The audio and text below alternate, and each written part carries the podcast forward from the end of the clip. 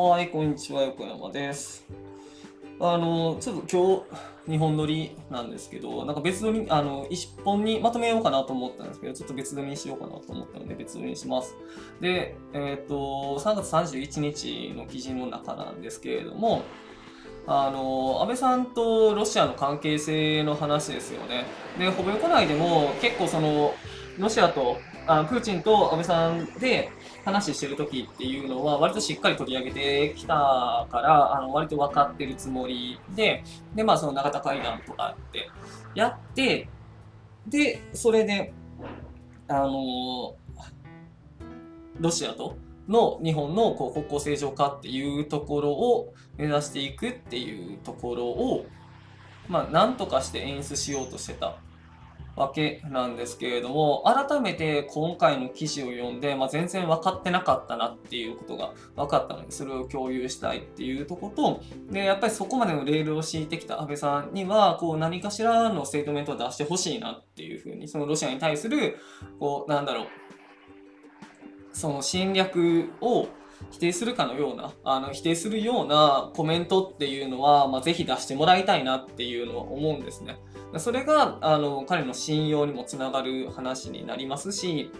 そこは欲しいなと思っているところなんですけれども、あの安倍さんとプーチンがあの接近していったのって、でなんかそもそも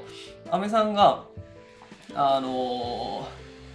なんだろう、ロシアと交渉を始めるみたいなタイミングになったのって、2012年ぐらいからなんですけれども、あの政権に返り咲いた後ですね。で、まあ、その安倍さんとしてはこう歴史に名を刻みたいっていうのが多分割と意向としては強いわけなんですけれども、まあ、日露の国交正常化っていう風な話になったら、まあ、それで歴史に名を刻むことになりますしまだこそこ狙っていったんじゃないかなって思うんですけれども2014年にロシアがクリミア併合をしてるんですよね。で、これも結構国際社会的にはソース感食らってたわけなんですけれども、けどまあ、ただそこまで、今みたいな、今の、その、あの、ウクライナ情勢ほどは大きい話にもなってなかったし、私も全然分かってなかったなっていうのは思うんですけれども、まあ、ここのタイミングでも、特に気にせずというか、あの、そのまま、ロシアとの、えーと外交の話を進めていったっていうのは今だったらめっちゃ問題だなっていうのは分かるしそう思うわけなんですよね。で経済協力の話を結んでるんですけれどもえっとね結構な額なんですね。何千億っていう額であのロシアとの経済協力を結び結んでいくっていうところを、えー、やってるわけなんですけれどもで、あとは日本として大きいのは、北方領土の問題ですよね。で、北方領土で4島ありますよっていう中の、日本はずっと4島全島返還っていうのを求めてたわけなんですけど、安倍さんがこのロシアとの交渉を始めた時に、この4島の全島返還っていうのを封印して、まあ2島でもいいようにしよっかっていうので、かなり譲歩したんですよね。で、けど、その、ロシアはその情報に乗らずに、いやいや、2島どころか、まあ、全部、あの、ロシアのもんやって日本が認めないといけないみたいな話とかもしだして、で、これでこう、え、ー、と、北方領土問題っていうのは、これまでずっと先人たちが、あのいろんな外交努力を続けてきたんですけれども、この交渉のタイミングで、かなり後戻りしてしまったんですね。で、これは、あの、ほぼよくないでも結構あの言及はしてるので、過去記事とか読んでもらったらわかるかなっていうのは思うわけなんですけれども、まあ、そうやって何とかして、その北方領土の問題、まあ、領土問題解決しないと、国交の正常化なんてできないので、そこのあの領土問題どうするのかっていうような話とであとはそのための経済協力っていう、まあ、この2本立てでずっと迫ってたわけなんですけれどもなんか本当にそのクリミアの併合の問題もありましたしでここの領土問題でのこうなんだろう交代っていうのもあったしこの安倍さんがやったことってていうのは、まあ、その対ロ外交っていうのは本当に正しかったのかっていうのは、まあ、一つ見直さないといけないんですけれども、今回、そのウクライナに侵略、侵攻したっていうところで、これだけやってきたわけなんやから、やっぱりそこは、あの、私はこれまで日露外交で、なんとか国交正常化しようと頑張ってきたけれども、なんか今回は、その今回のそのロシアの動きに対しては、これは許すわけにはいかないとかっていうステートメントは、ぜひ出してほしかったなって個人的には思ってるんですね。やってきたからこそですよね。なんかその自分がこれまでやってきた思いを踏みにじられたぐらいのことは言ってほしいなっていうのは思ったんですけれども、まあそういうことは全然言わないっていうところで、